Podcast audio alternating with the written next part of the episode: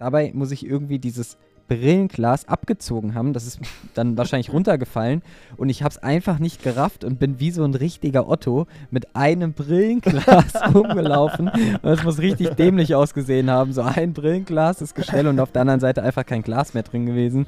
Dann hätte man natürlich die Möglichkeit, genau an dieser Schwachstelle jetzt in der nächsten Zeit bis zu dem zweiten Highlight der Saison, dann im Herbst zu arbeiten. Ja, dass man zum Beispiel wettkampfspezifische Pace immer mal wieder über den ganzen Sommer einstreut. Pace, der Ausdauer-Podcast mit Torben Müller und Marvin Neumann. So, herzlich willkommen zu einer neuen Folge von Pace, der Ausdauer-Podcast.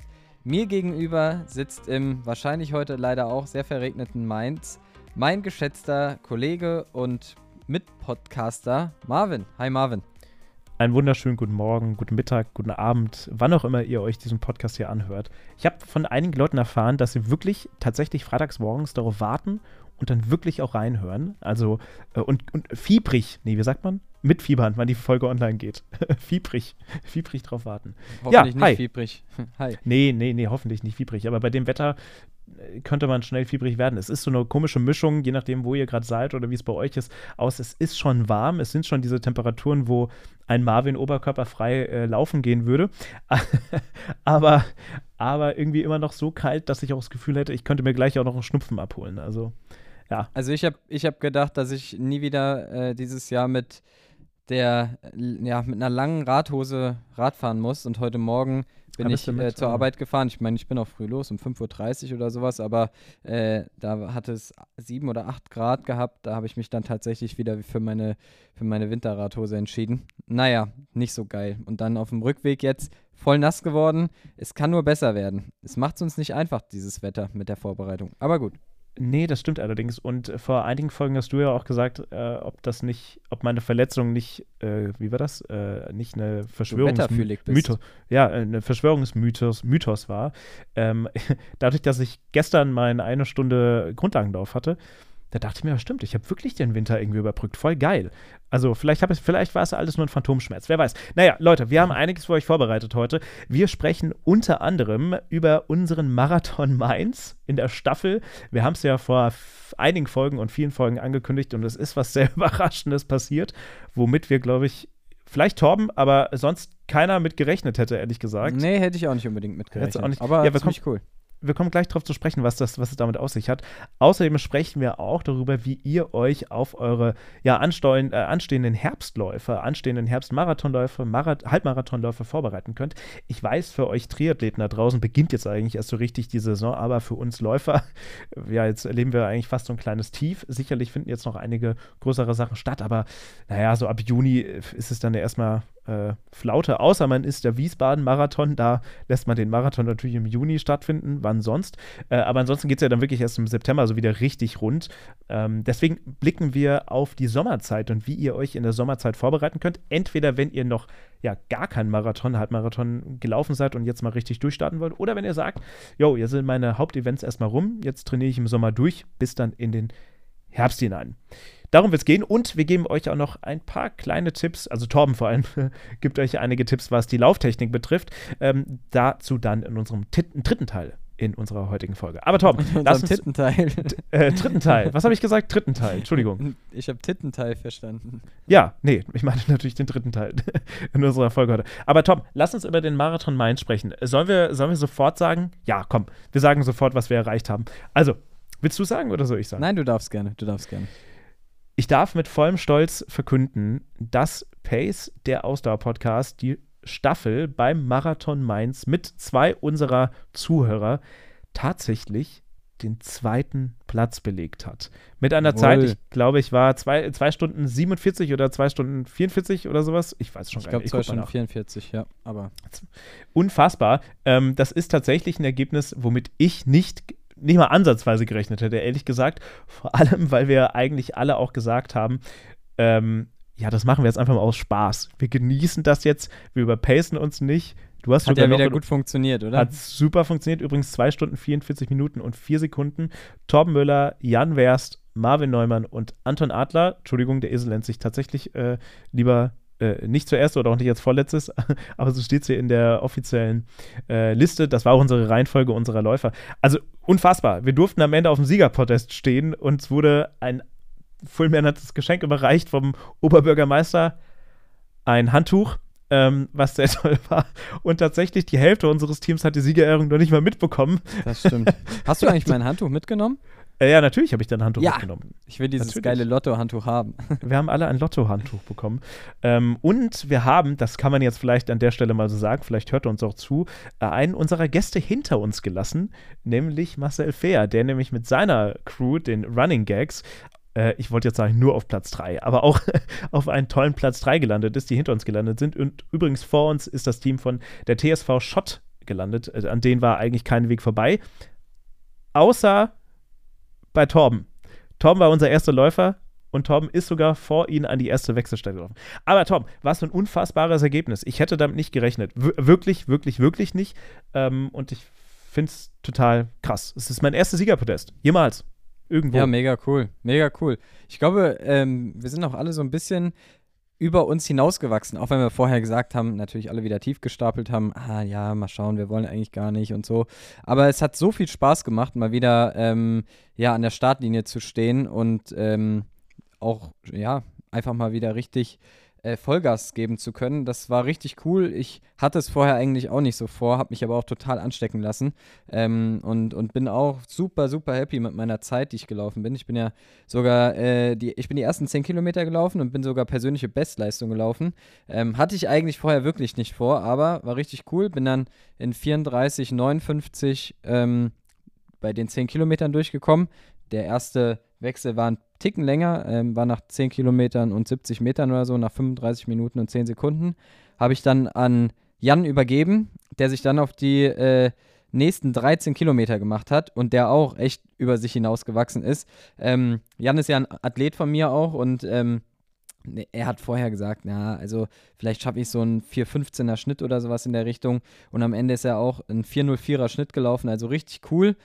Du durftest endlich, end, nicht nur endlich wieder laufen, sondern dann auch das erste Mal wieder richtig Gas geben. Wie war es für dich? Naja, also äh, man muss ja dazu sagen, ich sollte, durfte eigentlich nicht so schnell laufen. Du kamst ja noch pünktlich zu meinem Wechsel an die dritte Wechselstation und ich habe dich noch gefragt, Tom, was darf ich denn laufen? Und du kannst es jetzt clever machen und einfach deutlich, eine deutlich langsamere Pace mir ansagen, weil ich werde so oder so 10 oder 20 Sekunden schneller laufen. Also setz ruhig tief an und ich glaube, du meintest 4,30. Und es, ich hatte wirklich dann auch vor, nur 4,20 zu laufen oder so. Einfach, ich, ich weiß, es wäre, ich wusste, es wäre theoretisch auch mehr drin, aber ich lasse das gut sein. Nur als wir dann an der Wechselstation waren und ich erfahren habe, dass Jan äh, immer noch auf Platz 2 liegt, da konnte ich jetzt irgendwie auch nicht. Also, das, das Tolle ist, glaube ich, das habe ich auf Instagram auch gepostet. Hättest, wärst du nicht unser erster Läufer gewesen und wärst du nicht als erster in diese Wechselstation gegangen, hättest du nicht als erster so eine krasse Zeit hingelegt, ich glaube, dann hätte niemand von uns, oder andersrum, dann hätte, dadurch haben Jan, Anton und ich sind locker nochmal 10 Sekunden gefühlt schneller gelaufen, als wir eigentlich hätten wollten oder konnten. Einfach, weil wir gemerkt haben, hey, da, da ist scheinbar was drin, so heute. Naja, und am Ende kam bei mir eine Pace von irgendwie 3,55 raus oder sowas. Also, wenn man, wenn man auf Strava Schon guckt, krass. Dann muss Schon man krass. sagen, ich habe vergessen, äh, ich habe vergessen, meine Uhr zu, anzuschalten beim ersten Kilometer. Und beim ersten Kilometer war ich deutlich am schnellsten. Äh, und ich habe versehentlich dann auch sechs Minuten nach Zielanlauf vergessen, meine Uhr abzudrücken, was komplett meine Pace ruiniert hat. Deswegen steht auf Strava irgendwie vier Minuten sechs oder sowas.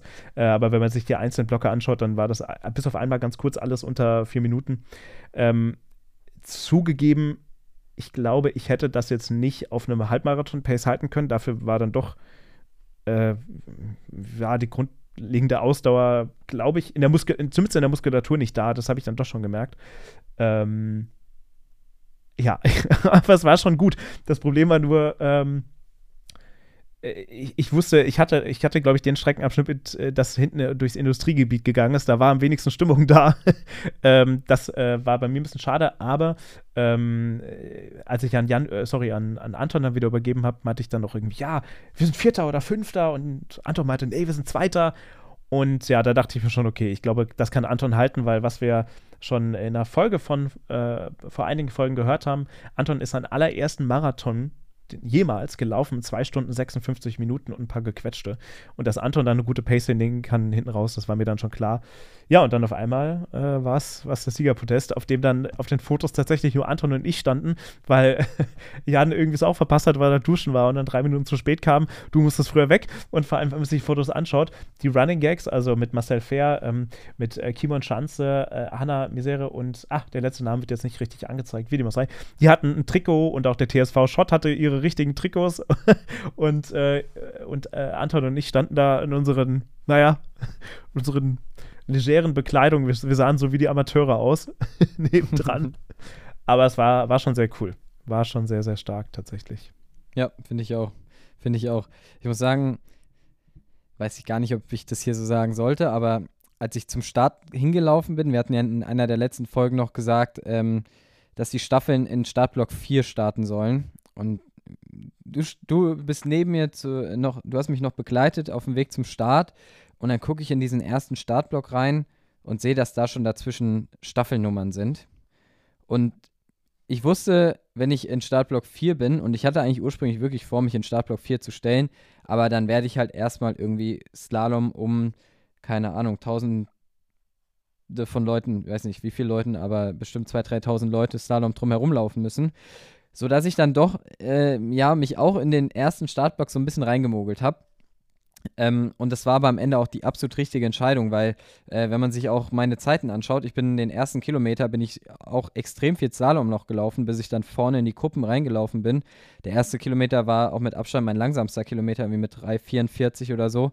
Und danach waren dann die Kilometer nochmal so 3,20, 3,25. Wenn ich mir jetzt vorstelle, dass ich irgendwo in Startblock 4 hinten gestartet wäre, dann wäre eine, eine, gute Zeit gar nicht möglich gewesen. Also ähm, dann wäre so viel Slalomlaufen dabei gewesen. Es war so schon echt die ersten zwei Kilometer so viel, so ein Stop and Go, weil ich immer wieder schauen musste, wo ich gute Lücken finde, dann wieder irgendwo gefangen war und wieder rauskommen musste. Ähm, von daher bin ich da, auch wenn wir immer gesagt haben, richtig einordnen. Gut, da kann man sich jetzt drüber streiten, was da richtig ist, ob äh, Staffelblock oder die Staffeln in Block 4 zu setzen das Richtige ist, ja, wenn da auch schnelle Läufer dabei sind. Äh, Hintergrund ist wahrscheinlich, dass auch viel Staffeln ähm, gegründet werden von Läufern, die vielleicht sich selbst noch nicht die ganze Distanz zumuten, weil sie vielleicht eher noch Einsteiger sind.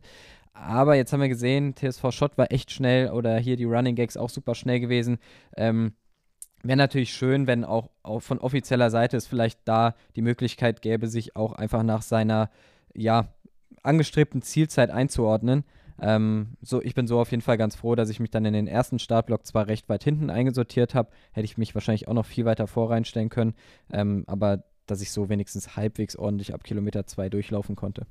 Zur Einordnung, TSV Schott Mainz ist übrigens den Marathon in der Staffel in 2 Stunden 36 Minuten 3 Sekunden gelaufen.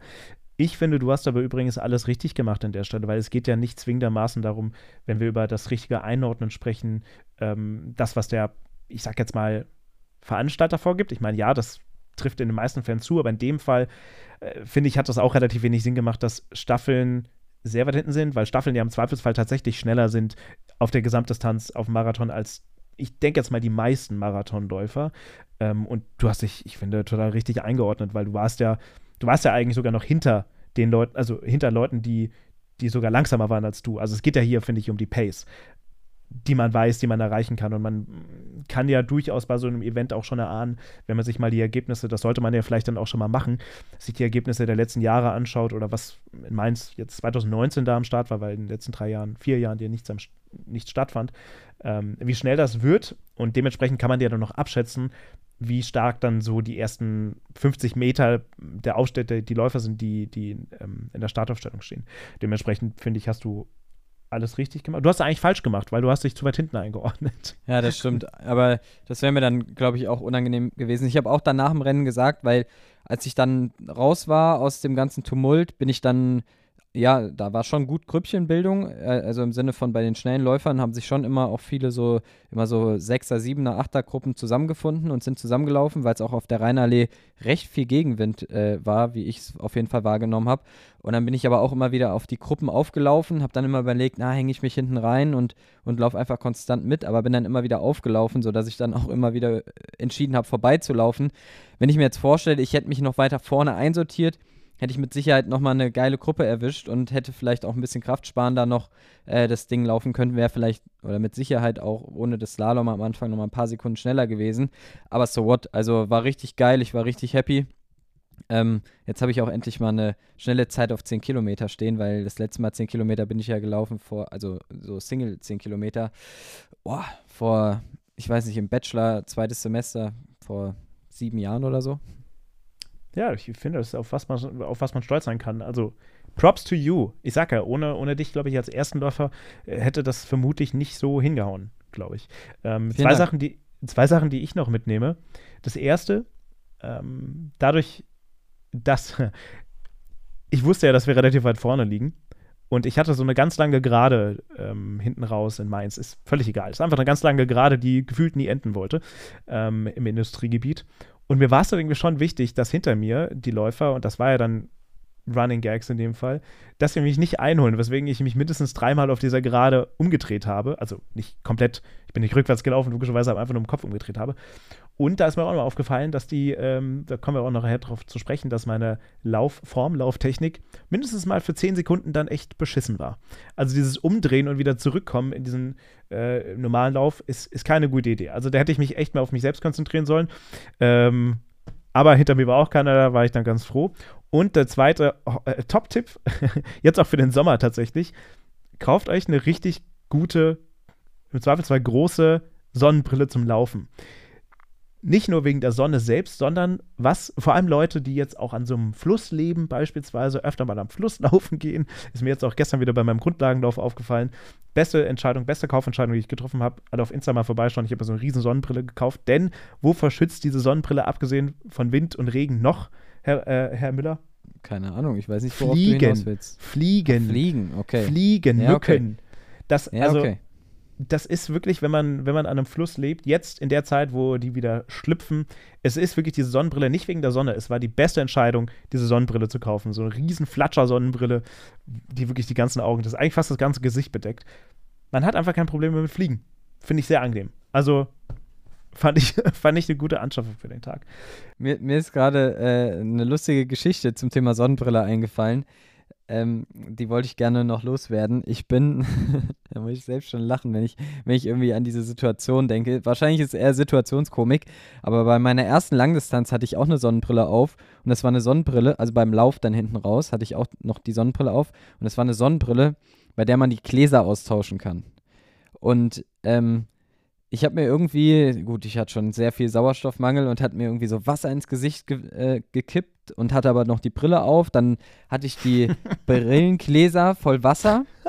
Dann hat mich das genervt und dann wollte ich irgendwie das eine Glas so abwischen. Dabei, ich habe es nicht mal gemerkt. Dabei muss ich irgendwie dieses Brillenglas abgezogen haben. Das ist dann wahrscheinlich runtergefallen und ich habe es einfach nicht gerafft und bin wie so ein richtiger Otto mit einem Brillenglas rumgelaufen. Und das muss richtig dämlich ausgesehen haben. So ein Brillenglas ist Gestell und auf der anderen Seite einfach kein Glas mehr drin gewesen. Äh, also ähm, Hast du da zum Glück von? davon, nee, zum Glück Ah, nicht, zum schade. Glück nicht. Da bin ich sehr froh drüber. Aber das muss so dämlich ausgesehen haben, wie ich da mit einem Brillenglas weitergelaufen bin. Ja, also das, äh, Ja, ich, Das- ich gibt's ja, seitdem laufe ich nämlich ohne Brillen. Seit diesem, das hat mich so geprägt, dass ich äh, nicht mehr mit Brille äh, großartig laufen gehe. äh, bei welchem Lauf oder bei welchem Event war das? Ja, äh, beim Ironman Frankfurt war das, meine erste Langdistanz. Ich begib mich mal auf eine Investigativrecherche. äh, ja, such mal nach Bildern. ja. Und, und schau mal, wenn es davon Bilder gibt, dann würde ich gerne diese 10 Euro investieren für dieses eine Foto, falls es das gibt, und gerne auf Pace posten. Also falls ich falls ich es geschafft habe, ihr werdet es irgendwann auf Instagram Wenn sehen. du davon, wenn du davon ein Bild findest, dann darfst du das sehr gerne machen. Dann darfst du das als Titelbild nehmen und dich über mich lustig machen. Du weißt, äh, es gibt ja auch bei den ganzen Events auch immer Fotos, die nie zugeordnet werden konnten. Also auch beim Ja. Mainz-Marathon, kleiner Spoiler, von mir gibt es kein einziges äh, offizielles Foto vom Mainz-Marathon, weil scheinbar ich nie fotografiert wurde. Aber es gibt eine ganze Sektion von Fotos von Leuten, wo man die Startnummer nicht gesehen hat oder pff, die nicht zugeordnet werden konnten. Vielleicht, vielleicht ist ja das Foto von dir drin. Ich begebe mich mal auf die Suche danach. Okay, einverstanden. Und wir wollten auch noch mal unsere beiden Mitläufer tatsächlich zu Wort kommen lassen, wie die beiden denn den Lauf in Mainz äh, ja so wahrgenommen haben. Deshalb hier mal die ja, Sprachmemo beziehungsweise die Einschätzung von Anton, der ja unser vierter Läufer war und das Ganze am Ende ins äh, Ziel gebracht hat. Wie gesagt, Anton ist seinen allerersten Marathon in 2 Stunden 56 Minuten gelaufen. Hier mal seine Einschätzung. Also ich muss sagen, ich hatte ehrlich gesagt die letzten zwei Tage, also Montag und Dienstag, schon schön Muskelkater. Vor allem, dass wir einfach Zweiter geworden sind, richtig überraschend. Ähm, ja, es war auch mein erstes Podium. Es war schon geiles Gefühl, da oben zu stehen dann. Ja, auch mit meiner Pace bin ich eigentlich zufrieden, äh, mit 3 Minuten 49 pro Kilometer. Ich bin es ehrlich, ehrlich, gesagt ein bisschen zu schnell angegangen ähm, am Anfang von meinen 11 Kilometern. Der Zieleinlauf war auch richtig cool und da muss man sagen, da standen richtig viele Fans, die standen dort, keine Ahnung, in Zweier-, Dreier-Reihen und es hat einen nochmal motiviert, auf den letzten Metern nochmal die letzte Sekunde irgendwie rauszuholen. Dann danke ich euch, dass ihr das organisiert habt, veranstaltet habt, dass es die Möglichkeit gab, mit euch zu laufen. Ja, vielen Dank an Anton. Ähm, tatsächlich, der Zielanlauf war wirklich richtig voll. Also auch als ich da noch da war, ich glaube, ich war so bei 2 Stunden 30, also als äh, die Marathonzeit 2 Stunden 30 angezeigt hat da und da war echt in der Altstadt war richtig viel los ich habe die Altstadt nie und die Neustadt nie äh, erfahren. Ja? Ich, ich, oh, eine Sache muss ich aber loswerden. Es gibt ja oftmals so Stadtteile, die so richtig abgehen. Beim New York Marathon zum Beispiel gibt es auch ein Viertel, ähm, ich glaube, es ist in dem Fall das jüdische Viertel, ähm, tatsächlich, worüber gesagt wird, da ist äh, oftmals am wenigsten Stimmung. Ähm, das kann man auch nachlesen tatsächlich online. Man muss aber sagen, es gibt auch Stadtteile, die ja richtig abgehen. Und in Mainz war es tatsächlich für alle Locals und für alle anderen, die vielleicht da mal laufen wollen, Mainz-Mombach. Mainz-Mombach, für mich auch so ein Ort, mit dem ich überhaupt gar nicht so viel Connection habe, ist so ein Ort, wo ich mir denke, yo, der existiert halt, da ist ein schöner Wald hinten dran, Industriegebiet, das war's. Aber die hatten richtig Stimmung da. Da waren so zwei Stellen, wo die richtig abgegangen sind und das fand ich richtig toll. Also da, da können sich, finde ich, auch so kleine Ortschaften oder ähm, angrenzende Orte, egal bei welchem Marathon das jetzt ist, oder Stadtteile in Berlin, sage ich mal. Ne? Ich bin noch nie in Berlin gelaufen, das wirst du besser wissen. Ist dir, ist dir so ein Stadtteil in Berlin im Kopf geblieben, wo du sagst, boah, Kreuzberg, falls man durch Kreuzberg läuft, ähm, der war richtig krass. Gab es da so einen Teil, weißt du das? Na, ich, ich, muss ehrlich sagen, in Berlin ist einfach alles krass, weil ja, da okay. sind einfach überall so viele Leute, da merkst du gar keinen Unterschied zwischen den Stadtteilen so gefühlt, weil einfach fast, also gefühlt überall jemand steht, teilweise in dritter, vierter Reihe hintereinander. Würde mir jetzt nichts einfallen, was so hervorzuheben ist. Was in Berlin oder bei vielen größeren Stadtmarathons immer ziemlich cool ist. Auch in Hamburg zum Beispiel sind diese Running Crews, die dann halt so richtig Action machen und dann irgendwie da mit Megafon, mit irgendwie so ein bisschen Konfettikanone und so da richtig Gas geben oder Pyrotechnik zünden. Das finde ich immer ziemlich cool. In Berlin ist doch auch die, die Leute von Kraft sind doch da immer am Start. Da genau. Ist, doch, ist da nicht auch Eugen Fink äh, unter anderem mit dabei? Genau, ja. Ich glaube, der ist der Teil davon. Runners. Die gibt es, glaube ich, in Düsseldorf gibt es die auch nochmal, habe ich dem Netz erfahren.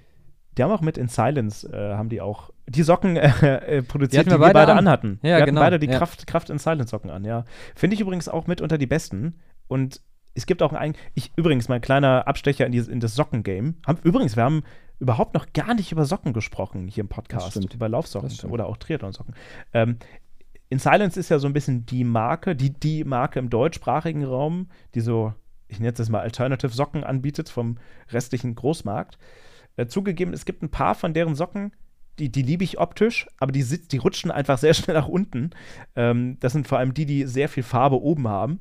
Ähm, aber diese Kraftsocken, also diese, diese Kraft in Silent Socken, die ziehe ich deshalb so gerne an, weil die in keinem einzigen meiner Läufe, die ich bisher jemals hatte mit denen, nach unten gerutscht sind. Und es gibt nichts Schlimmeres als Socken, die so leicht nach unten rutschen, die dann sich so, weißt du, die so wellig werden. Weißt du, was ich meine? Ja, ja, ja, weil die musst, die musst du eigentlich wieder hochziehen, weil es sieht so ein Scheiße aus, es fühlt sich nicht gut an. Und diese Socken von denen, also diese Kombi aus den beiden, die hat bisher immer richtig gute Dienste geleistet. Deswegen ich ziehe ich die immer, cool. immer. Genau, ist auch plain weiß und mit schwarzen Streifen. Ja, ja kann ich verstehen. Cool. Wir, wir haben außerdem auch noch Jan gefragt, ob er mal seine Erfahrung zusammenfassen kann. Deshalb jetzt mal Jans kleiner O-Ton. Hallo zusammen, ich bin Jan, 32 Jahre alt, wohne in Frankfurt und bin, wie ihr alle, begeisterter Zuhörer und natürlich 5-Sterne-Bewerter von Pace. Ich war in Mainz der zweite Läufer, also zwischen Torben und Marvin, mit einer Strecke von 13 Kilometern. Meine Wettkampferfahrung zuvor beschränkt sich auf zweimal 10 Kilometer und einen Halbmarathon, wovon alles schöne, aber deutlich kleinere Veranstaltungen im letzten Jahr waren. Der erste 10 Kilometerlauf im Sommer letzten Jahres war dann bei mir bei etwa 4,45 Minuten pro Kilometer, damals noch mit deutlich mehr Gewicht. Der zweite im Oktober dann schon bei etwa 4,17 und Ziel für mich in Mainz waren 4,15 mit vager Hoffnung auf 4,10. Ja, obwohl ich die Übergabe dann tatsächlich fast verpasst habe, weil, weil Torben so extrem schnell war, hat es danach dann super geklappt. Am Ende hatte ich 4.03 für die 13 Kilometer und eine neue 10 Kilometer Bestzeit bei knapp über 40 Minuten auf der Uhr. Nur die Siegerehrung habe ich dann leider verpasst, weil ich zu lange beim Duschen gebraucht habe und auch nicht mehr so richtig zur Bühne sprinten konnte. Mainz war meine erste größere Laufveranstaltung und ich bin heute noch total von der fantastischen Stimmung begeistert. Noch eine ganz, ganz witzige Anekdote, an die ich mich zumindest noch lange erinnern werde. Da Torben so schnell war, bin ich meine Strecke zumindest am Anfang mit den Top-Marathonläufern gelaufen, was ich dann vor allem daran gemerkt habe, dass mich die spätere Siegerin der Damen mit einem wahnsinnigen Tempo überholt hat und mich die Zuschauer wirklich extrem enthusiastisch angefeuert haben. Das Ganze hat mir extrem viel Spaß gemacht und ich kann die Veranstaltung absolut empfehlen und möchte mich nochmal bei Marvin und Torben für die Einladung bedanken. Ja, soweit also zum Mainz-Marathon. Äh, können wir gerne wiederholen. Beim nächsten Mal dann nur Platz 1. hm. Ja, witzigerweise, äh, Tobi Wilhelm, der ja auch in der, in der, auch eine Staffel gelaufen ist, der ist allerdings eine Zweierstaffel gelaufen, ähm, mit einem Kumpel zusammen. Das heißt, beide sind einen Halbmarathon gelaufen. Der hat mir auch geschrieben nach dem Rennen und hat auch so gemeint, oh, nächstes Jahr machen wir eine zusammen, da holen wir uns den ersten Platz. ja, wäre auf jeden Fall witzig. Wer weiß, vielleicht machen wir das jetzt zur Tradition und äh, laufen jedes Jahr den Mainz-Marathon als Staffel. Mal gucken. Nochmal kurz zur Einordnung, für, falls ihr die Folge nicht kennt, Tobi äh, Wilhelm war unser Gast in Folge Nummer 5. Mit ihm haben wir übrigens über Ultraruns gesprochen und die Höhen und Tiefen. Da hat er uns mitgenommen. Eigentlich ja Triathlet, aber könnt ihr gerne noch mal reinhören.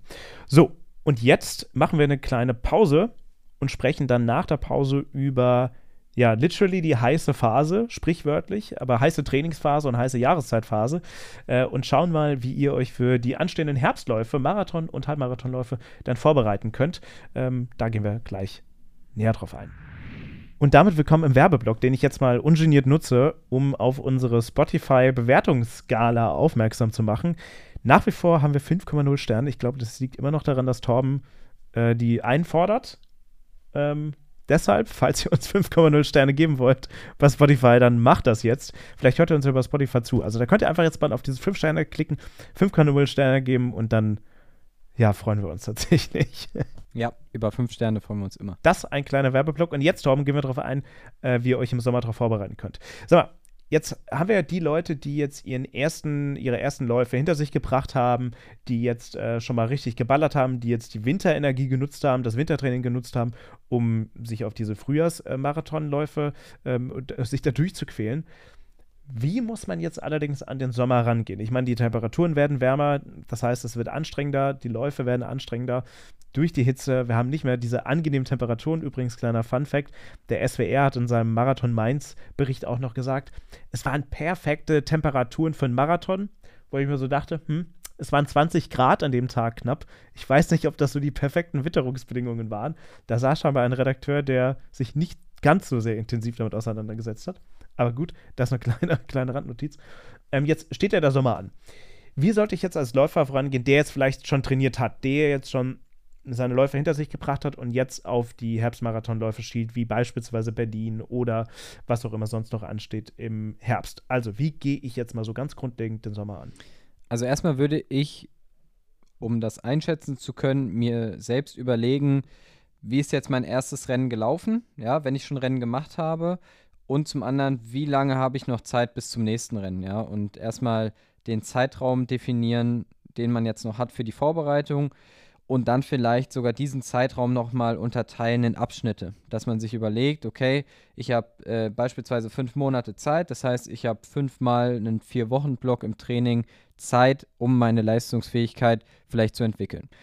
Dann, was man vielleicht häufig sieht, ist, über den Winter oder bis zum Frühjahr wurde viel, viel Grundlagentraining gemacht, was ja auch super ist. Und der eine oder andere hat vielleicht eine super Basis gelegt, hat jetzt aber das Problem, dass er im Frühjahrsmarathon vielleicht noch nicht so diese Schnelligkeit drin hatte, die er gerne hätte oder diese Kraftausdauer. Es lief vielleicht super gut bis Kilometer 30 bei einem Marathon, ja, oder Kilometer 13 beim ähm, Halbmarathon und dann sind so ein bisschen die Kräfte ausgegangen. Dann hätte man natürlich die Möglichkeit, genau an dieser Schwachstelle jetzt in der nächsten Zeit bis zu dem zweiten Highlight der Saison, dann im Herbst, zu arbeiten. Ja, dass man zum Beispiel viel ähm, wettkampfspezifisches, äh, äh, wettkampfspezifische Pace immer mal wieder über den ganzen Sommer einstreut, vor allem in die Longruns vielleicht, ja, dass man, dass der Körper sich an diese Geschwindigkeit ökonomisiert und auch von der Kraftausdauer dann in der Lage ist, die Pace auch bis zum Ende durchzuhalten. Grundsätzlich muss man natürlich sich überlegen, wenn man jetzt noch eine gewisse Zeit hat, welche Schwerpunkte möchte man legen? Eine Möglichkeit wäre natürlich zu sagen, man ist vielleicht auch noch nicht ganz so fortgeschritten, dass man jetzt nochmal mit einem ganz klassischen Grundlagenblock für zwei Monate anfängt, ja. Vielleicht sogar, je nachdem, wie die Leistungsfähigkeit ist, nochmal ein bisschen VO2 Max Training macht, bevor man dann eben in den letzten zwei, drei Monaten vor dem Wettkampf dann erst anfängt mit so wettkampfspezifischeren ähm, Einheiten und wettkampfspezifischem Tempo, dass man erstmal wieder an der Grundlage arbeitet, weil bis Berlin beispielsweise ist ja jetzt noch genug Zeit, auch nochmal ein paar Grundlagenblöcke und nochmal sich auf ein neues Niveau zu bringen ähm, in der Basis, bevor man dann eben dieses wettkampfspezifische Training einleitet. Wenn man jetzt aber sagt, okay, ich bin eigentlich schon total happy mit meiner Basis und ich brauche nur einfach diese Schnelligkeit, hätte ich natürlich auch die Möglichkeit, jetzt sehr lange genau daran zu arbeiten. Ja. Und das Thema Temperaturen, du sprichst es an, ähm, für den Herbstmarathon oder Spätsommermarathon bereitet man sich meistens über den Sommer vor. Das heißt, man muss auf jeden Fall in der Vorbereitung mit ziemlich warmen Temperaturen rechnen. Dabei würde ich immer sagen, nutzt, wenn möglich, auf jeden Fall die frühen Morgen- und die späten Abendstunden, wenn möglich, dass man sich nicht unbedingt der absoluten Mittagshitze dann aussetzt. Wobei ich auch sage, ja, das ist jetzt meine persönliche Philosophie, je nachdem, wo dann meine Veranstaltung stattfindet, kann es auch Sinn machen, wenn ich zum Beispiel weiß, okay, in Berlin kann es auch passieren, dass ich da irgendwie an dem Tag ist in den letzten Jahren oft genug vorgekommen, irgendwie 30 Grad und Sonnenschein habe, ja, dass man dann auch durchaus immer mal wieder sich vielleicht auch genau diesen Bedingungen auch im Training schon mal aussetzt. Aber wenn das eher unwahrscheinlich ist für das Rennen, dann nicht unbedingt den Körper so schwächen, sondern lieber dann in den frühen Morgen- und späten Abendstunden trainieren, wenn vielleicht auch die ähm, ja, Temperatur- und Luftbedingungen noch etwas besser sind. Jetzt äh, habe ich dir ja äh, bevor wir gesprochen haben, auch eine Nachricht geschrieben, dass ich mich ganz persönlich bei meinem Training komplett aus irgendwelchen Sommerwettbewerben rausnehmen möchte. Natürlich hat das bei mir auch was damit zu tun, dass ich jetzt erst wieder reinkomme nach der Verletzung, bla bla bla, haben wir schon öfter hier besprochen. Ähm, trotzdem macht es denn für Läufer, die jetzt auch ähm, oder Triathleten, die jetzt auch schon ein paar Sachen gelaufen sind, die sich besser vorbereiten konnten durch den Winter als ich, macht es denn für diejenigen Sinn, jetzt auch mal zu sagen, ey, vier Monate lang kein Wettbewerb, sondern einfach durchtrainieren? Also wie viel Ruhe ist wichtig oder wie individuell kann man das gestalten? Ja, also es kann auf jeden Fall Sinn machen. Wir hatten auch in einer Folge mal über ähm, ja, Saisonplanung und Zyklisierung gesprochen.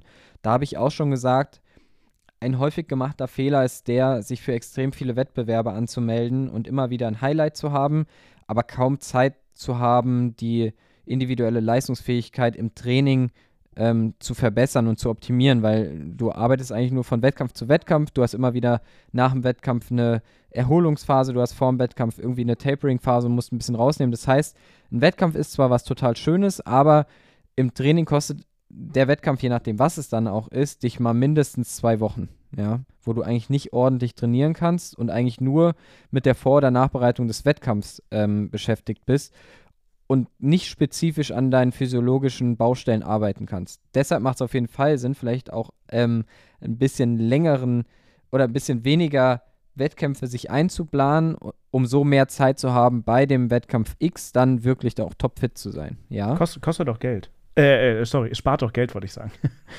spart absolut Geld, ja. Ich finde auch, je nachdem, dass es auch Sinn machen kann, sich so Zwischenziele zu setzen, ist manchmal auch motivational auf jeden Fall eine schöne Sache. Ähm, wenn man jetzt nicht weiß, okay, ich habe irgendwie im März einen, einen Wettkampf und dann im keine Ahnung, Oktober wieder, ja, wenn man dann sagt, okay, boah, da habe ich aber so lange Zeit dazwischen, wo ich nur trainiere, trainiere, trainiere und gar nicht so richtig dieses Gefühl habe, wofür ich das Ganze eigentlich mache, dann kann es natürlich auch Sinn machen, sich mal ein Zwischenziel zu setzen, vielleicht eine kleine Formbestimmung mit einem kürzeren Wettkampf mal zu machen, um auch motivational ähm, wieder richtig Lust auf die Sache zu bekommen. Aber gerade jetzt bei dir macht es natürlich noch mehr Sinn. Du kommst jetzt aus einer Verletzung, das heißt, man möchte eh jetzt erstmal einen sauberen Aufbau machen und nichts überstürzen, ähm, um nicht in irgendeine Verletzung wieder reinzurennen. Ähm, und da ist es auf jeden Fall super, wenn man sagt, hey, lieber sette ich mich jetzt ein bisschen, schau, dass ich einen sauberen Aufbau habe und dann auch am Tag X topfit bin und meine Leistungsfähigkeit bis dahin optimal verbessert habe. Damit, ich habe es dir auch genauso geschrieben, kann ich mich total, total identifizieren als Trainer auch. Ähm, deshalb freue ich mich darüber, dass du das so siehst und jetzt nicht sagst, oh, ich will aber am liebsten übermorgen schon wieder irgendein Rennen machen, sondern auch wirklich das realistisch einschätzen kannst, dass es einfach jetzt Sinn macht, auch mal dem Körper ein bisschen Zeit zu geben, wieder eine gewisse Belastungsverträglichkeit und auch eine gewisse Leistungsfähigkeit aufzubauen für den nächsten Wettkampf. Du hast gerade eben, da muss ich rückfragen, was von einer Tapering-Phase gesprochen. Das hast du so, so nebenher kurz erwähnt. Vielleicht für diejenigen, die da nicht, nichts mit anfangen können, vielleicht kannst du das mal erklären. Was hat es damit genau auf sich? Genau, die Tapering-Phase ist, wenn man es ganz einfach darstellt, nichts anderes als eine Phase kurz vor dem Wettkampf, also beim Marathon in der Regel klassisch eine Woche, bei, einer, bei einem Langdistanz-Triathlon eigentlich bis zu zwei Wochen, in denen man den Umfang des Trainings deutlich reduziert und nur die Intensität noch so ein bisschen oder schon in Spitzen hochhält, aber sehr, sehr kurze ähm, und knackige Trainingseinheiten eher macht, um quasi Spannung in der Muskulatur zu halten, aber dem Körper extrem viel Zeit zu, zu geben, vom Wettkampf sich zu regenerieren ähm, und dann auch wieder frische Beine zu bekommen, damit man eben am Wettkampftag selbst topfit ist und in der Tapering-Phase wenn der Umfang und alles doch deutlich reduziert ist, kommt dann auch noch das Carboloading dazu. Also im Prinzip ist es so diese letzte wettkampfspezifische Vorbereitung, um am Tag X auch topfit zu sein und nicht mit schweren Beinen am Start zu stehen. Gibt es eigentlich, wenn du für deine Athleten Trainingspläne schreibst oder wenn du dir über die Saisonplanung Gedanken machst, Unterschiede, wie du das Training aufbaust äh, im Vergleich zu dieser Sommeraufbauphase versus die Winteraufbauphase? Ja, auf jeden Fall, auf jeden Fall, weil die meisten haben dann doch irgendwie im Frühjahr oder im Sommer schon dann einen ersten Wettkampf, der den meisten schon relativ wichtig ist, ja. Ähm, aber meistens ist trotzdem das Highlight vieler dann, je nachdem bei Triathleten eher im Sommer irgendwann und nicht schon im, im Frühjahr. Und ähm, bei Marathonläufern ist es auch ganz häufig so, dass man eigentlich das Hauptziel dann eher später in der Saison definiert. Das heißt, über den Winter ist es mir viel, viel wichtiger, die, die Grundlage aufzubauen, ja, also viel Grundlagentraining zu machen und kurze, ähm, kurze, knackige Intervalle eher beispielsweise im Intervalltraining ähm, zu fahren oder zu laufen oder zu schwimmen, um eben ähm, die VO2 Max zu steigern, also um erstmal den physiologischen Motor groß zu machen, ja, also Herz-Kreislauf-System vorzubereiten. Und dann ähm, mache ich es auch klassisch so, also klassisch in Anführungszeichen. Es kommt dann auch wieder sehr individuell auf den Athletentyp an und was der dann auch so braucht und was er für ein ähm, Typ ist, wie er Substrate verstoffwechselt und so weiter und so fort. Aber nur mal, um das einfach zu halten, über den Sommer ist dann auf jeden Fall das Training schon deutlich wettkampfspezifischer, auch in den Trainingseinheiten. Ja, also die Vorbereitung dann vom ersten auf den zweiten Wettkampf findet meistens dann doch deutlich mehr im ähm, ja, mit, mit Race Pace, Intervallen und so Sachen äh, statt, als das in Vorbereitung auf den ersten Wettkampf ist. Aber da kommt es auch wieder ganz drauf an. Wenn man jetzt sagt, okay, der Frühjahrswettkampf äh, ist mein Highlight in der Saison, dann muss man das auch wieder anders strukturieren. Dann kann es auch sein, dass es sich genau umdreht und man sagt, okay, dann macht man vielleicht nochmal am Ende der Saison irgend so ein in Anführungszeichen Ausläuferwettkampf, aber man weiß da eigentlich schon, das Hauptziel soll dann wieder das nächste Frühjahr sein, dann kann es ja sich auch genau umdrehen. Also man muss einfach immer nur schauen, wie viel Zeit habe ich zur Verfügung bis zu dem Wettkampf X und wie viel Priorität möchte ich diesem Wettkampf dann auch ähm, einräumen. Äh, sag mal, jetzt haben wir ja das spezifisch auf unsere Läuferinnen und Läufer besprochen. Ich meine, wir haben ja schon einen größeren Laufanteil bei uns im Podcast. Trotzdem, ähm, lass uns doch mal auf die Triathleten schauen. Du bist ja selbst einer. Du, hast, du trägst übrigens gerade das Ironman, äh, was ist das, Frankfurt, Mar äh, Frankfurt Frankfurt, was ist das? Ja, Ironman Frankfurt. Ja, ist auch schön. Da, European Championship. richtig, für die Leute, die sich nicht auskennen, steht auch immer noch schön dabei, wie, wie weit dann die Distanzen sind. Also 3,8 Kilometer Schwimmen, 180 Kilometer auf dem Rad und 42,2. Wobei das am Ende ja nicht ganz äh, exakt ist, muss man ja sagen. 42,2 ist es ja eigentlich nicht. Aber gut, da hatten sie, glaube ich, keinen Bock auf die Dezimalstellen hinterm Komma. Äh, auf, auf dem Was T-Shirt. denn in Frankfurt, in, in Frankfurt meinst du? Oder, oder Nee, meinst den, du den Marathon, die 42,125? Marathondistanz. Achso, ja, ja, ja, das stimmt. Da, da ja, wollten sie sich, glaube ich, einfach ein bisschen. Platz sparen, sonst hätte es nicht ganz so passend ausgesehen. Wie dem auch sei, du hast das Shirt an. Ähm, lass uns aber auf die Triathleten schauen. Da ist ja diese Saisonplanung nochmal eine andere. Ähm, wie schaut es da aus? Also gerade äh, das Wetter hast du äh, gerade angesprochen bei den Läuferinnen und Läufern. Wie fällt sich da bei den Triathleten? Ja, bei den Triathleten sind die Hauptwettkämpfe in der Regel ja nicht auf Frühjahr und, und Herbst verteilt, sondern viel ähm, geballter im Sommer. Und da ist es auf jeden Fall so, dass man definitiv schauen sollte, dass man sich auch diesen extremeren Witterungsbedingungen im Training auch immer mal wieder aussetzt. Ja, also ich höre immer wieder von vielen Leuten, die sagen, sie kommen gar nicht mit Hitze klar. Das ist auch eine ganz individuelle Sache, hat auch immer viel mit Körperfläche zu tun. Große Leute kommen meistens schlechter mit Hitze klar als kleine und so weiter und so fort.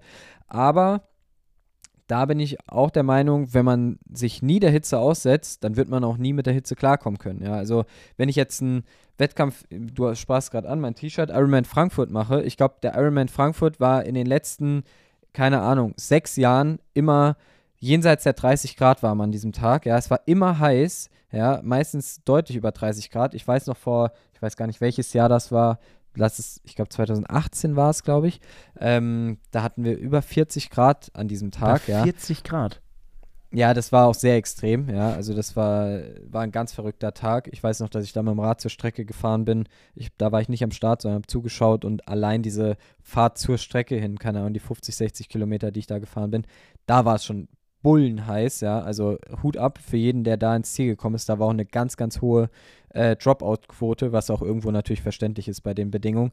Aber trotzdem, ja, jetzt sagen wir mal, es hat in Anführungszeichen nur 30 Grad. Wenn ich dann natürlich immer nur laufen gehe, also jetzt muss man auch mal sagen, manchmal ist es natürlich mit Beruf und so auch überhaupt nicht anders möglich, dann schafft man es vielleicht eher mal am Wochenende. Aber wenn ich immer nur morgens oder spät abends laufen gehe, wenn es dann eben nur 17 Grad hat, dann wird es mir wahrscheinlich noch viel, viel schwerer fallen, dann an so einem Tag auch meine Leistungsfähigkeit zu bringen, wenn es eben 30 Grad hat. Wohingegen ein Sportler, der sich immer mal wieder auch diesen Bedingungen aussetzt, auch wenn man damit auf, da aufpassen muss, ja, weil das schwächt ja auch unheimlich den Körper, wenn du immer bei 30 Grad laufen gehst. Das heißt, die Herausforderung für den Körper, das zu verarbeiten, ist eine ganz andere. Nichtsdestotrotz bist du das irgendwo auch gewohnt. Der Körper ist ein, ist ein, ja, ist anpassungsfähig und wenn ich das regelmäßig mache, dann kann ich das auch wieder im Wettkampf deutlich besser tolerieren. Worauf ich gerne noch sprechen wollen würde, äh, tatsächlich für Läufer, vielleicht dann weniger für die Triathleten, außer sie wollen sich auch auf einen Lauf im Herbst vorbereiten. Wir haben jetzt über die Leute gesprochen, die natürlich schon Vorbereitung hatten und im Frühjahr schon was gemacht haben, vielleicht auch schon darüber hinaus schon längst was gemacht haben. Was ist aber eigentlich mit den Leuten, die jetzt sich haben inspirieren lassen? Vielleicht gibt es ja da auch einige von euch, die uns gerade zuhören, von dem Hamburg-Marathon, den wir gesehen haben, von dem London-Marathon. Wir haben den Halbmarathon in Berlin gesehen, die jetzt sich gedacht haben, boah, das sieht ja alles ziemlich geil aus ähm, jetzt hätte ich mal Bock, bei so einem Herbstmarathon oder Halbmarathon zum ersten Mal teilzunehmen. Das heißt, die Leute haben jetzt vier Monate, fünf Monate Zeit, sich ins Training reinzufinden. Was würdest du sagen? Ich weiß, man kann Trainingspläne nicht individuell gestalten, das ist mir schon klar, aber wie sollten die Leute rangehen? Doch, man kann sie Äh, sorry, individuell andersrum. Man kann, sie, gestalten. man kann sie nicht verallgemeinern. Äh, sorry, man sollte sie individuell gestalten, aber man kann es nicht verallgemeinern, so das wollte ich sagen. Trotzdem, Ja, für die Leute, die jetzt sagen, okay, vier Monate, jetzt trainiere ich durch, ich will das einmal in meinem Leben schaffen. Gibt es da so zwei, drei Sachen, wo du sagst, okay, das kann ich jetzt denen vielleicht dann trotzdem noch empfehlen? Für diese Sommerzeit. Auf jeden für Fall. diese Sommerzeit. Sommerzeit. auf jeden Fall. Also diesen Leuten, wenn die noch wirklich ziemliche Anfänger sind, vielleicht ab und zu schon mal laufen waren, aber noch nie sich auf so ein Event vorbereitet haben, würde ich auf jeden Fall erstmal empfehlen, jetzt zu Beginn der Vorbereitung erstmal viel Grundlage zu laufen. Das heißt, je nachdem, wie gesagt, wie die Vorerfahrungen schon sind im Laufen, wenn die einigermaßen regelmäßig laufen waren, dann gehen vielleicht auch drei oder viermal Laufen pro Woche und erstmal wirklich nur anfangen, die ähm, Läufe sehr ruhig zu gestalten, also eine, den Fettstoffwechsel zu optimieren und im Idealfall dann anzufangen und die Streckenlängen im Training so ein bisschen zu erweitern, ja, dass die Belastungstoleranz für den Körper mit der Zeit wächst, weil wenn wir dann spezifisch in die heiße Phase vor so einem Marathon gehen, also so in die, sagen wir mal, jetzt haben wir vier, fünf Monate Zeit, dann wäre es schon sinnvoll, erstmal die ersten drei Monate zu nutzen, um den Körper da langsam auch nur in eine Richtung von 20 bis 27 Kilometer zu bringen, dass es für den Körper dann normal ist, sodass dann in der heißen Phase, in den letzten acht Wochen, es dann auch möglich ist, auch ab und zu mal zwei, drei, vier Mal Läufe in einem Bereich von 25 bis maximal 30 Kilometer überhaupt machen zu können, ohne dass man, dass der Körper davon zu sehr geschädigt wird. Ja, also das ist ja immer die große Kunst dabei, den Körper so vorzubereiten, dass er auch diese langen Trainingsläufe überhaupt ähm, verkraften kann. Und dafür ist die Grundlagenausdauer ein A und O. Ja, ich würde sogar sagen, wenn man jetzt sagt, man möchte das einfach nur mal schaffen, muss man gar nicht zu sehr sich Gedanken machen um den Speed. Also irgendwelche also, spezifischen Intervalle, genau, irgendwelche VO2 Max Intervalle und so, würde ich, würd ich mir gar nicht zu viel Kopf drum machen. Ich würde schauen, dreimal bis viermal die Woche laufen, ja, am besten ein langer Lauf davon in der Woche, ja, und ein bis, also ein bis zwei Läufe dann noch, die etwas kürzer sind, so bis zu einer Stunde im Grundlagenbereich. Und wenn man dann sagt, okay, ich bin schon ein bisschen erfahrener und habe auch Lust, da ein bisschen Geschwindigkeit reinzubekommen, weil ich möchte daran nicht nur teilnehmen, sondern möchte auch das in einer halbwegs schnellen, in Anführungszeichen, Zeit machen, dann wäre es noch ähm, von Vorteil, in einer Einheit in der Woche auch so ein bisschen Intervalle vielleicht zu laufen. Oder von diesen zwei kürzeren Grundlageneinheiten in der Woche könnte man auch ähm, einen Tag nehmen, wo man immer mal wieder so ein bisschen GR2-Intervalle mit reinbringt, also längere Sachen, zweimal zehn Minuten im GR2-Bereich oder so ein kleines Fahrtspiel, wo man so ein bisschen nach Lust und Laune einfach mal ein bisschen schneller, mal drei Minuten ein bisschen langsamer, dann wieder eine Minute schnell, so ein bisschen Tempo-Wechseltraining mit einbaut.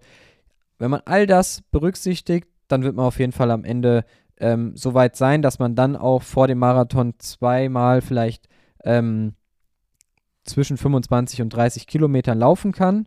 Und das letzte Quäntchen, der Körper ist dann gut vorbereitet, das letzte Quäntchen für den Marathon wird dann der Kopf ausmachen. Aber wenn man sich so weit dann schon gequält hat und das alles so durchgezogen hat, dann wird man den Marathon auch schaffen, mit, wenn man das unbedingt möchte.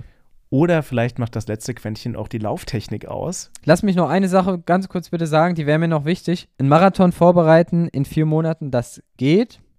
Vernünftiger ist es, sowas aber langfristig anzugehen und zu sagen, okay, ich habe einen Jahresplan und möchte mich ein Jahr lang jetzt sauber auf den Marathon vorzubereiten. Das ist definitiv viel vernünftiger, eine viel geringere Verletzungsanfälligkeit und am Ende wird das Ergebnis, was dabei rauskommt, auch nochmal viel besser sein. Das wäre mir noch wichtig zu sagen. Aber in vier Monaten zum Marathon kann man es schaffen, wenn man schon und das ist wieder die Voraussetzung, irgendwo ein bisschen auch vorher Sport gemacht hat. Ja, weil sonst wird es schwierig, dass der Körper so krasse Belastungen im Training regelmäßig ähm, ja, tolerieren kann. Und was sicherlich auch dabei hilft, ist eine gute Lauftechnik. Und wenn das jetzt nicht eine richtig gute Überleitung war zu unserem dritten Teil, dem kurzen Teil äh, nach der Pause, dann weiß ich auch nicht mehr. Wir gehen nämlich nochmal ganz kurz auf Lauftechnik ein und hören uns in wenigen Sekunden wieder.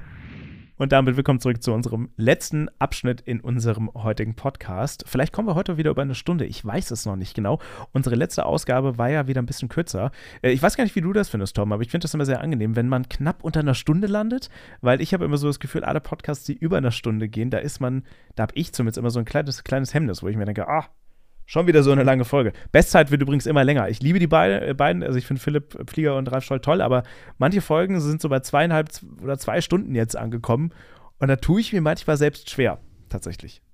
Das ist aber lustig, weil ich höre gern oder ich freue mich immer, wenn so die Podcasts, die ich gerne höre, ein bisschen länger gehen, weil ich ja ganz viel Podcasts höre beim Sport machen und dann weiß ich immer, okay, wenn ich jetzt mich heute aufs Rad setze und irgendwie lange Touren habe und schon einen Podcast mit anderthalb Stunden habe, dann weiß ich, okay, von meinen, keine Ahnung, vier, fünf Stunden Radfahren sind schon anderthalb Stunden abgedeckt mit diesem Podcast. Aber wenn ich, ja, irgendwann wird es dann auch ein bisschen anstrengend auf Dauer. Da ist eigentlich eine Stunde auch immer so ein, so ein Zeitpunkt, wo man dann auch sagen kann, okay, jetzt ist auch cool, nochmal irgendwie in einen anderen Podcast reinzuhören. Also so gesehen gebe ich dir teils, teils recht. Übrigens, äh, für alle, die auf Apple Podcasts hören und eine Garmin haben. Ich bin tatsächlich letztens unter anderem auf Spotify Podcasts umgestiegen. Torben hat sich da sehr drüber aufgeregt, weil Torben äh, ein Apple Podcast Nutzer ist. Aber das Tolle tatsächlich an der Garmin ist, und an der Garmin Spotify App, dass ich mir daher auch Podcasts runterladen kann auf die Uhr. Und ich gehe nie mit Handy laufen, weil mein Handy erstens viel zu groß ist und zweitens ich die Zeit auch ehrlich gesagt ohne Handy mal beim Laufen total genieße. Was aber immer zur Folge hat, dass ich nie Fotos machen kann von mir beim Laufen oder so oder Videos. Deswegen gibt es von mir immer auf Instagram nur Fotos vom Vorlauf und danach tatsächlich. ähm, das vielleicht engagiere ich irgendwann mal einen Fotografen oder so, der das dann für mich macht. Oder, keine Ahnung, Torben läuft mal mit oder so. Ähm, ja, aber das ist ein Vorteil an der Garmin und an der Spotify-App, dass ich mir da einen Podcast runterladen kann. Kleiner Hot Take. Das stimmt. Hot Tipp. Das stimmt.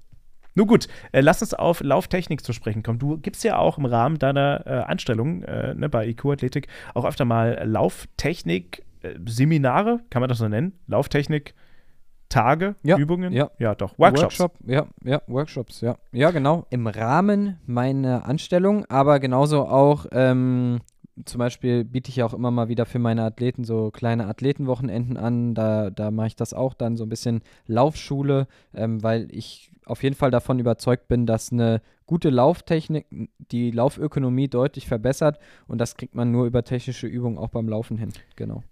Übrigens, wer da nähere Infos zu haben möchte, wir haben natürlich in jeder Folge auch immer deine Webseite in der Podcast-Beschreibung verlinkt. Also da können sich die Leute gerne auch nochmal weiter darüber informieren. Kleiner Werbeblock Ja. an der Stelle, aber ja. Ja, Werbeblock auch mal für mich selbst. Ausdauer-coaching.de. Wer Interesse hat an äh, Trainingsbetreuung, Personal Training, kann sich gern bei mir melden. Ja, ja, So. und wer, wer lieber auf Instagram unterwegs sein möchte und sich da Fotos angucken möchte von einem Läufer, dann lieber auf meinem Instagram, weil Torben postet nicht so viel. Außer Torben wird irgendwo verlinkt. Das stimmt. Dann, dann postet er auch viel recht.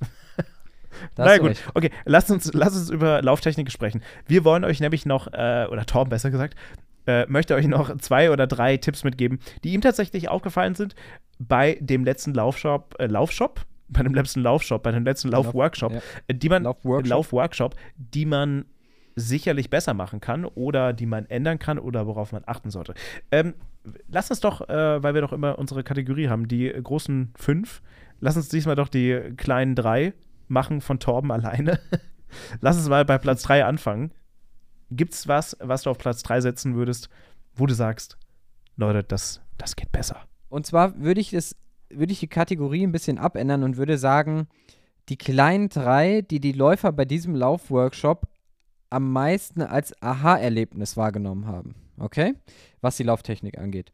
Und zwar, als Nummer drei würde ich sagen, dass der Oberkörper etwa 10 Grad nach vorne geneigt sein sollte beim Laufen. Ja, dass die Gefahr immer besteht, dass man in so eine kleine Rückenlage kommt. Ja, das war für viele so, dass sie sich da nie Gedanken drüber gemacht haben. Das war jetzt noch nicht so der ganz große Aha-Erlebnis, aber zumindest der eine oder andere, dem war das einfach gar nicht bewusst. Man muss das manchmal machen. Ich mache das ab und zu auch mal, ähm, dass ich mich wieder zurückbegebe in so eine ganz gerade Rückenstellung beim Laufen, weil ich dann immer wieder merke, was für einen krassen Unterschied das macht. Also ich laufe das, ich laufe auch so, ne, logischerweise, also ich bin auch leicht mit Oberkörper vorgebeugt, aber man muss das einfach mal für sich machen, während eines normalen Laufs, wieder in so eine gerade Position zu gehen. Das ist wie so ein, weiß nicht, als ob man auf einmal, äh, es ist ganz merkwürdig, es ist ganz merkwürdig.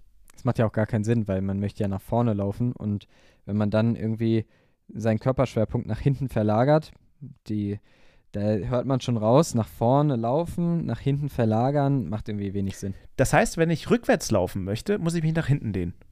Genau, richtig. ja, im Prinzip. Im Prinzip. ja, im ja. Prinzip ja wirklich. Also äh, genau so. Stellt euch mal vor, man läuft rückwärts und nach vorne gebeugt. Das wäre richtig komisch. Das wäre wirklich komisch. Naja, gut, okay. Okay, Was Nummer war der zwei. zweite Aha-Moment? Der zweite Aha-Moment ist sogar bei ganz vielen Laufworkshops Aha-Moment Nummer eins. Und zwar geht es da um den Fußaufsatz beim Laufen. Und die aller, allermeisten Läufer sind ja Fersenläufer. Das heißt, der initiale Bodenkontakt ähm, geschieht mit der Ferse. Und worüber sich die wenigsten Gedanken machen, ist, dass man, wenn man mit der Ferse aufkommt, das Bein auch meist recht gestreckt ist beim Fußaufsatz und deutlich vor dem Körperschwerpunkt liegt der Fußaufsatz. Das heißt, ich bremse mich eigentlich immer selbst beim Laufen aus, weil ich meinen Körperschwerpunkt erstmal wieder über den Fuß, der ja vor dem Körper gelandet ist, rüberschieben muss, bevor ich überhaupt wieder mit meinen Kräften nach vorne ins Laufen, in die Vorwärtsbewegung reinkommen kann. Ja, dass einfach zum Beispiel ein Mittelfußlauf, wo man direkt mit dem Fuß unter dem Körperschwerpunkt aufkommt, man natürlich viel schneller die Energie auch wieder mitnehmen kann und den Vortrieb umwandeln kann, als wenn ich erstmal schauen muss, dass ich meinen ganzen Körper nach vorne über den Fuß bewege, über das Bein bewege, bevor ich dann wieder in den Vortrieb kommen kann. Also dass man sich quasi mit dem Fersenlaufen selbst ausbremst, wäre Nummer zwei. Vielleicht eine spannende Anekdote aus dem Real Life dazu, dadurch, dass ich mich ja gerade wieder ins Laufen reinfinde. Ja, mein rechtes Knie macht ab und an, zickt das ein bisschen rum. Aber lustigerweise zickt es vor allem dann rum, wenn ich Ferse laufe. Also, wenn ich mal muss, wegen der Kurve oder sonst was. Sobald ich allerdings in den Vorderfuß- bzw. Mittelfußlauf übergehe, fast keine Probleme, tatsächlich. Ähm, also, die Belastung ist dann doch schon beim Knie, beim Fersenlauf ein bisschen höher, äh, tatsächlich, als, als beim Mittelfuß. Ja. Ja, das ist auch ein spannendes Thema, aber da vielleicht sollten wir über die Lauftechnik nochmal eine ganz eigene Ja, Folge ja. machen, weil da könnte ich auch relativ viel zu erzählen noch. Ja, Das, werden wir tun. Also da spannend. könnte ich schon mal drauf gefasst machen. In einem der nächsten Folgen wird es um Lauftechnik gehen. So, was ist jetzt dein Platz Nummer eins der Aha-Effekte, die du festgestellt hast? Genau. Jetzt wirklich auch bezogen auf diesen Workshop, aber das wurde mir ganz deutlich rückge rückgespielt von den Leuten diesmal. Und zwar die Armhaltung. Dass ganz, ganz viele Leute sich überhaupt gar keine Gedanken über die Armhaltung machen. Und der Armschwung ist beim Laufen total krass, ähm, ja, unterschätzt, weil die Arme bilden ein kleines Pendel für die Beine. Und wenn der Armschwung nicht sauber ist, dann fehlt die komplette Körperstabilität, dann rotiert man im Oberkörper und dann können natürlich die Beine auch nicht sauber laufen. Der richtige Armschwung sieht folgendermaßen aus: Man bildet ein Läuferdreieck, das heißt einen rechten Winkel zwischen Ober- und Unterarm, ja, dass man so zwischen Rumpf, Ober- und Unterarm so ein Dreieck bildet, ja, durch das man quasi auch durchgucken könnte, wenn man von der Seite drauf schaut. Und, und das war jetzt für ganz viele ganz neu, dass der Ellenbogen so, ja, gut es geht, eigentlich hinter dem Körper bleibt. Ja, dass man eigentlich aus der Schulter eher nach hinten schwingt und gar nicht irgendwie mit dem Ellenbogen und mit der Hand vor dem Körper rumfuchtelt. Da hat eigentlich die Hand nicht viel zu suchen. Ja, sondern es ist eher Hand seitlich vom Rumpf und Ellenbogen bleibt eher hinten. Aber wenn man so nach vorne zur Mitte rein schwingt, dann äh, fängt der Oberkörper auch stärker an zu rotieren und dann verschwendet man wieder total viel Energie, die man eigentlich besser in den Vortrieb umwandeln könnte, die man ja irgendwo auch wieder, da sind wir wieder bei meinem beliebten Thema Substratstoffwechsel. Die Energie muss man ja auch irgendwie wieder produzieren. Man verstoffwechselt wieder mehr Kohlenhydrate und so weiter und so fort. Rattenschwanz, wie auch immer. Auf jeden Fall, sauberer Armschwung führt zu einem ökonomischeren Laufstil.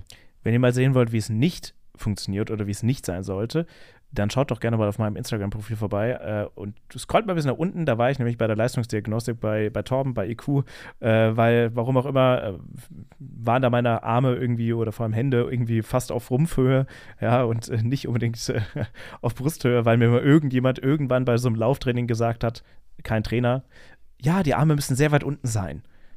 Okay, da mache ich das mal. Und das hat sich dann leider etwas verfestigt mit der Zeit. Wobei ich muss sagen, ich kenne auch dein äh, Video vom Zieleinlauf in Pisa und da hast du einen mega schönen Laufstil. Also ähm, Danke. Auf dem Video, auf dem Video Das- sieht man auf jeden Fall, wie ein Laufstil aussehen Das, sollte. das, ich sag ja, ich, ich, ja, das, das war ja so dieser, dieser Moment bei IQ, das war, ist schon ein bisschen her. Also äh, das, spätestens auch seit dem Tag habe ich das schnell wieder ausgemerzt. Es hat sich auch nie natürlich angefühlt, muss man sagen. Das war immer nur, weil mir das irgendwann mal irgendwer gesagt hat bei einem Training an der Uni 2015 und seitdem dachte ich, ja, so wird's, bestimmt- wenn die das sagt, dann wird das bestimmt so gemacht. Ähm, nee, aber ich soll euch was sagen. Immer wenn ich diesen Lauf, diesen Zielanlauf sehe von Pisa, denke ich mir jedes Mal, das sieht richtig gut aus. Also einfach nur formtechnisch. Äh, und da war ich, auch, ja. also da, ja, da gibt es vor allem dieses eine Foto, das sieht, gut, in dem Moment wusste ich zwar noch nicht, dass mein Kreuzbein gebrochen war, ja, aber so intern war das nicht so toll, aber äußerlich sah es gut aus. Nun gut, vielen Dank für deine drei Aha-Momente. Ich hoffe, das hat dem einen oder anderen oder der einen oder anderen von euch nochmal ein wenig weitergeholfen. Ähm, Tom, es war eine prall gefüllte Ausgabe vom Mainz-Marathon über die Vorbereitung auf den Herbst. Ähm, das war eine Folge, wo du wieder mit deinem Wissen glänzen konntest und wo ich einfach auch sehr gerne zugehört habe und mich auch gerne habe ein wenig berieseln lassen Das freut mich. mit dem Wissen. Wir, wir können ja mal einen kleinen Ausblick geben. Wir haben einiges geplant für die nächsten Wochen und Monate tatsächlich. Denn vielleicht hat es der eine oder andere mitbekommen, ich habe tatsächlich vor einer Woche den äh, Olympic Sports Medicine Congress 2023 in München moderieren dürfen. Da waren einige, einige Ärzte dabei, auch aus dem Ausdauersportbereich, also die sich mit unterschiedlichsten Dingen auseinandersetzen. Und ihr konnte ich gefasst machen, da werden wir auch einige Leute tatsächlich zu einladen, denn da war sehr viel Spannendes dabei, was wir aus dem medizinischen Bereich mitnehmen und lernen können. Einer zum Beispiel hat eine mega coole Präsentation gemacht über das Thema Chin Splints. Ähm, übrigens, ich liebe seine Präsentation, die er damals oder von der Woche gemacht hat, denn er hat ganz bewusst Comic Sans, ein, äh, Comic Sans eingewendet, aber auf wirklich eine sehr ironische Art und Weise. War super, super spannend. Generell, also es ging auch um ähm, neurowissenschaftliche Aspekte und äh, wie das unter Umständen auch die Laufökonomie verbessern könnte. Es gibt auch ein paar negative Aspekte oder ein paar Dinge, worauf man achten muss. Aber wirklich einige spannende Sachen, die dabei waren, aus denen ich auch sehr viel gelernt habe. Also manche Sachen, boah, Leute, ich kann euch sagen, das waren ja alles Ärzte, die bei diesem Kongress mit dabei waren. Äh, weswegen, die haben, die, haben, die, haben auch, die haben auch so Fotos gezeigt von Operationen, ne? Auch so Operationen an der Achillessehne. Die Achillessehne dann so auseinandergeschnitten wurde, geschnippelt wurde. Und ich, also ich fand die Bilder unfassbar unangenehm. Und ich habe dann ins Publikum geguckt und dachte mir so, ah ja, ich bin hier der Einzige, dem das unangenehm ist. Alle anderen haben so sehr gespannt hingeschaut, wie in der Fuß aufgeschnitten wurde. Entschuldigung für die äh, gut, ihr habt ja keine Bilder jetzt äh, vor euch, aber das war wirklich grauenvoll. Aber da wirklich viele spannende Sachen dabei, ja, ähm, äh, zu dem ganzen Thema oder wie die Achillessehne hinten ja, sich so gewölbt hat und warum das bei einem Fußballer dann ach, in einem Moment gerissen ist. Wie dem auch sei, sehr viele spannende Leute, die da waren, die wir äh, auch einladen werden. Und ich weiß, dass äh, da auch sehr viel Interesse schon bekundet wurde. Also ähm, könnt ihr euch was gefasst machen in den nächsten Wochen. Wir haben außerdem, das kannst du vielleicht noch ein wenig erläutern, auch jemanden aus der Schuhbranche bald noch mit dabei, ähm, der uns äh, ja dazu was sagen kann. Ja, wir haben bald äh, den Marketing Director von dem Laufschuhhersteller Saucony, der uns ein bisschen was erzählt, mit dem wir auch wahrscheinlich ein bisschen über das Thema ähm, Athletensponsoring im Profisport sprechen wollen, aber dazu dann auch mehr bei gegebener Zeit. Und wir werden auch noch einen Experten haben, finde ich auch super spannend, ähm, zum Thema Mentaltraining ähm, und äh, ja, so ein bisschen Sport na, im weitesten Sinne äh, psychologischen äh, Ansätzen. Da geht es auch so ein bisschen um das Thema Hypnose und vor allem ganz viel, wie man vielleicht auch abseits des Sports seine Leistungsfähigkeit für den Wettkampf noch optimieren kann und vielleicht auch mit gewissen Dingen besser umgehen kann. Wird sicherlich auch ganz spannend. Da freue ich mich auch schon drauf. Auch die Folge werden wir demnächst aufnehmen. Und als letzter, äh, ja, als letzte Voraussicht vielleicht, schaut gerne wirklich mal bei uns auf Insta vorbei. Denn, weißt du, was mir eingefallen ist, während wir hier gesprochen haben, weil wir gerade eben kurz Socken erwähnt haben? Ich finde, wir sollten die großen fünf in Silence Socken machen. dass, wir, dass wir mal die in Silence Socken ranken, welches Design uns am besten gefällt. Zumindest würde ich das gerne machen. Ich, ich habe da so ein paar im Repertoire, die ich gerne ranken würde. Boah, was richtig geil wäre, wenn wir so eine In Silence Kollabo hätten mit Pace. eine eigene Socke, das wäre schon Hammer. Oh, das wäre tatsächlich sehr cool. Äh, schickt uns gerne, wir machen auf, auf Instagram, das starte ich mal in den nächsten Tagen, auch eine kleine Umfrage. Vielleicht äh, fallen euch ja noch ein paar spannende, große fünf Kategorien ein, die wir dann hier bei uns in der Folge besprechen können. So, das soll es gewesen sein für heute. Vielen Dank fürs Zuhören. Ich gehe jetzt noch ins Fitnessstudio. Ich habe noch nur eineinhalb Stunden auf dem Rad jetzt vor mir. Da freue ich mich aber drauf, weil das mit 4x10 Intervallen ist. Da habe ich richtig Bock drauf. Da weiß ich, das geht auch im Handumdrehen rum. Finde ich richtig geil. Freue ich mich drauf. Und was hast du jetzt noch vor? Wie geht es bei dir weiter? Ähm, ich bin ja mit dem Rad heute zur Arbeit gefahren und mit dem Rad wieder nach Hause. Für mich gibt es jetzt gleich noch was zu essen und dann geht es bald ins Bettchen. Tja. Weil Regeneration, wissen wir, ist auch sehr wichtig. Ja, das, äh, das stimmt allerdings. Da kann ich nur zustimmen. So, das heißt, wir hören uns, wir hören uns, wir hören uns nächste Woche wieder bei Pace, euer Ausdauersport-Podcast, zusammen mit Torben Müller, dem Ironman. Euer Ausdauer-Podcast. Ja, Ausdauer-Podcast. Stimmt, ja, ich sag ja, okay. ist ja egal. So, wir hören uns nächste Woche wieder. Danke euch fürs Zuhören und bis dann.